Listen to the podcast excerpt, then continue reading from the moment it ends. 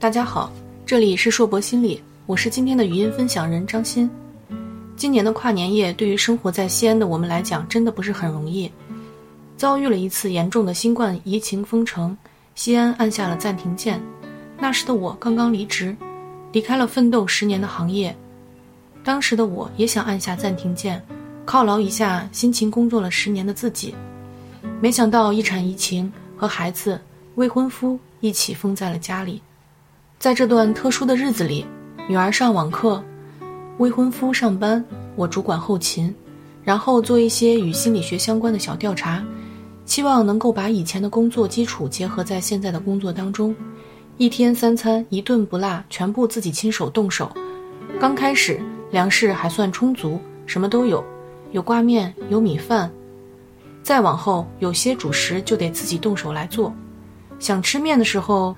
我们萌生了自己和面的想法，想起小时候暑假在姥姥家，姥姥教我做面条，耳边响起姥姥温柔的话语：“和面要三光，盆光、手光、面光。”那时候我站在她身旁，一边看她，一边给她倒水。她说倒水，我就一点点倒水。等她把面揉光，就会让我也试着揉一揉。然后就是擀面了。每次擀面，姥姥总会让我来试试。然后看着它离面，这是陕西特有的一种做法。随着擀面杖在面上滚动，用刀把擀好的面一点点切开，面条被刀切成几乎相同的宽度。姥姥这一手就连妈妈都没有学到。我带着女儿和面，一边和面一边给她讲姥姥带着我的故事。小朋友在这些故事中找到了传承，也听到妈妈的成长历程。我才突然意识到。我已经很久没有给他讲过我小时候的故事了。疫情期间第二次看《由内而外的教养》，里面的一段话这样说：每个人都有自己的故事，讲述自己的故事可以加深自我认识，更好地理解自己和他人的关系。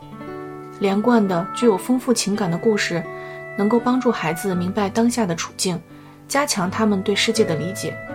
那些触动内在心理感受的经历。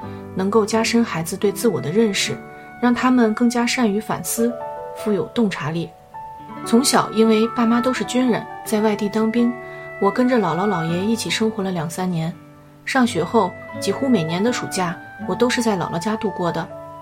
那时候会听着老人给我讲很多他们小时候的故事，听着姥爷讲以前家里穷，他是如何一步步奋斗考上大学的故事，对于姥爷的故事感同身受。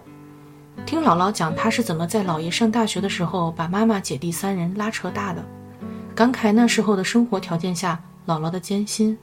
大概从那时起，我也慢慢有了很多同理心，每次回去都愿意听他们讲那些讲了很多遍的故事，听着故事帮姥姥剪剪指甲、洗个澡，跟姥爷聊聊天儿。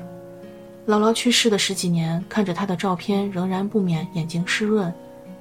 这次怡情带着女儿做面。想起了小时候的场景，现在的生活节奏很快，我们很少有这样的时间讲述着小时候的故事。女儿用心和面，传承了手艺，也传承了亲情。从和面到做成面条，中间几个小时，一次次的和，一次次的醒，只有经历这个过程，才能吃到劲道的面条。这里面融入了姥姥的爱。现在我将这份爱传承给了女儿。那几天。总能想起姥姥的笑容。小时候寒暑假，经常会在姥姥家度过。收假，妈妈去接我的时候，我每次都会抱着她，哭着不愿意回家。等我长大了，每次回去看姥姥，姥姥拉着我的手不让我回家。那时候她腿脚不好，我走的时候，她总是会拿着小马扎把我送到楼下，然后坐在院子门口看着我，不舍回家。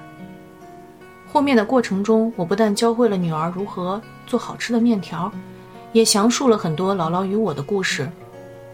一次次爱的传递，让她也更加明白了亲情的珍贵。孩子喜欢我们分享的故事，并在这样的过程中学会了很多说教无法带给他的真实感。在这样一个快节奏的社会里，陪伴更应该是高质量的。这次怡情封闭在家，虽然每天会为怡情的进展而担心。但是也让我们更有时间重新审视和观察自己和家人。让我们能够有空回忆那些美好的过去的亲人，曾经带给我们美好的回忆。这里是硕博心理，我是今天的语音分享人张欣，感谢大家的聆听，我们下期再见。